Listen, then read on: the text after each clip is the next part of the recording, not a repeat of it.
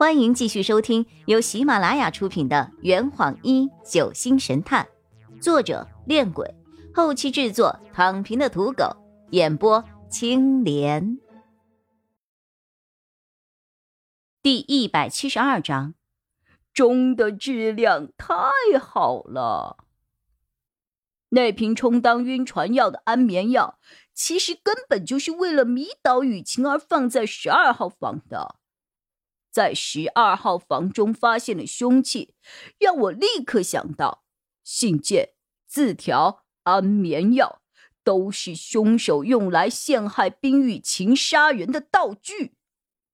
大家试想一下，如果船上发生了凶杀案，凶器在冰雨晴的房间里找到，而且大家一致认为凶手要杀的是廖望。李伟只不过是替死鬼。再者，当大伙儿得知冰雨晴与廖望素有嫌隙，而且雨晴还曾经写信给廖望，通知他到船上来见面，那么，呵，一个完整的杀人事件就形成了。到时候，警方一定会认为。是冰雨晴将廖望骗到了船上来，然后在夜间行凶之时，被廖望巧妙的躲过，最终误杀了李伟。听完这话，冰雨晴松了一口气。说到这里，陈晨长脸上的表情更加紧张了，柿子也微微皱了皱眉。洛佩慈色锋利，表情突然变得严肃了起来。安眠药的出现让我想到了另外一种可能性，而真正让雨晴洗脱嫌疑的是三号房内坏掉的闹钟。白小霜插了一句：“零点二十三分，不错，就是这个诡异的死亡时间。”呵，各位。请仔细想，如果那个闹钟是凶手下手杀人之时与死者发生搏斗，一不小心掉在地上，导致了损坏，然后令钟面停走的话，那么在零点二十三分，你们有谁听到了闹钟掉在地上的声音呢？廖望开了口：“会不会是声音太小了喽？”所以没有人听到了。呵呵呵呵呵，请问我在走进餐厅之前，你们有没有听到我在三号房内摔闹钟的声音啊？大家顿时反应了过来，原来刚才从船舱里传来的咚咚咚的声音是洛佩在做闹钟试验发出的。不得不说呀。这艘船上配置的闹钟，这质量实在是太好了。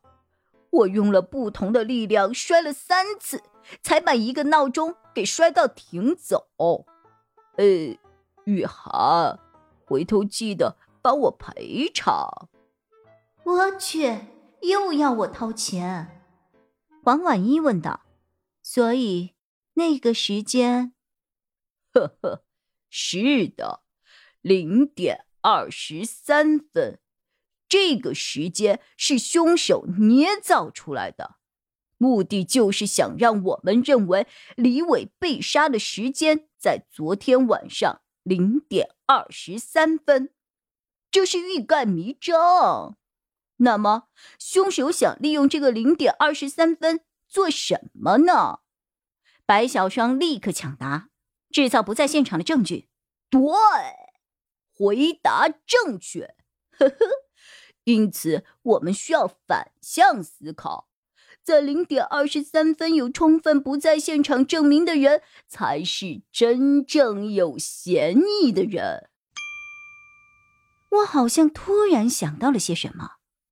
洛佩阴着脸，慢慢的说着：“一个知道廖望和冰雨晴之间秘密的人。”一个能让廖望一开始就住进十六号房的人，一个知道廖望和李伟在夜间秘密换房的人，一个在零点二十三分有不在现场证明的人，一个进过冰雨晴房间的人，一个被刘念看到从三号房中走出来却不觉得奇怪的人。呵，这个人会是谁呢？此话一出，大家同时将目光投向了那个坐在椅子上的人。洛佩抬起手，自信满满的指向了他：“杀害李伟和刘念的凶手，就是你，廖望。”易星辰和邵中天下意识的走到了他的身后，防止他逃跑。廖望则满头大汗，结结巴巴的说着：“洛呃，洛先生，哈哈哈，你在说什么呀？”凶手怎么可能是我了呢？哼，你个肮脏龌龊的卑鄙小人！你利用自己与冰雨晴的关系，假造了见面信和恐吓字条，企图转移我们所有人的视线。你从一开始就将自己列入了被害者的行列。呵。想让我们错误的以为你才是凶手，想要袭击的对象。昨天晚上你在三号房刺杀了李伟后，借着去冰雨晴的房间找林雨涵的机会，趁机将凶器丢在了十二号房内，妄图达到将杀人嫌疑嫁祸到冰雨晴身上的目的。真是心比蛇蝎狠，血如玄冰寒呐！今天早上，你之所以会冒险在洗手间内下手除掉刘念，就是怕他说出你昨晚曾经从三号房里出来过的事实。我一直都觉得很奇怪。刘念明明不是凶手的同谋，他为什么要隐瞒这个事实呢？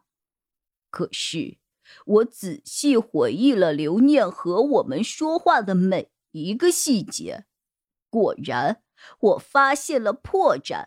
刘念曾说，三号房的房客从三号房内走出来，而且说的是从容不迫。当时我并没有发现他说这句话有什么问题，因为三号房客进出三号房是合情合理的事情。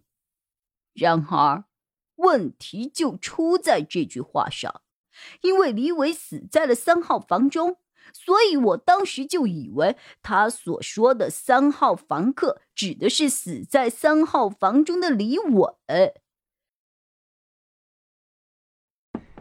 这坛已经喝完了，呵，你猜出凶手是谁了吗？啊，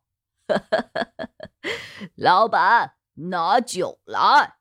呃呃，更多精彩，请关注青莲嘚不嘚。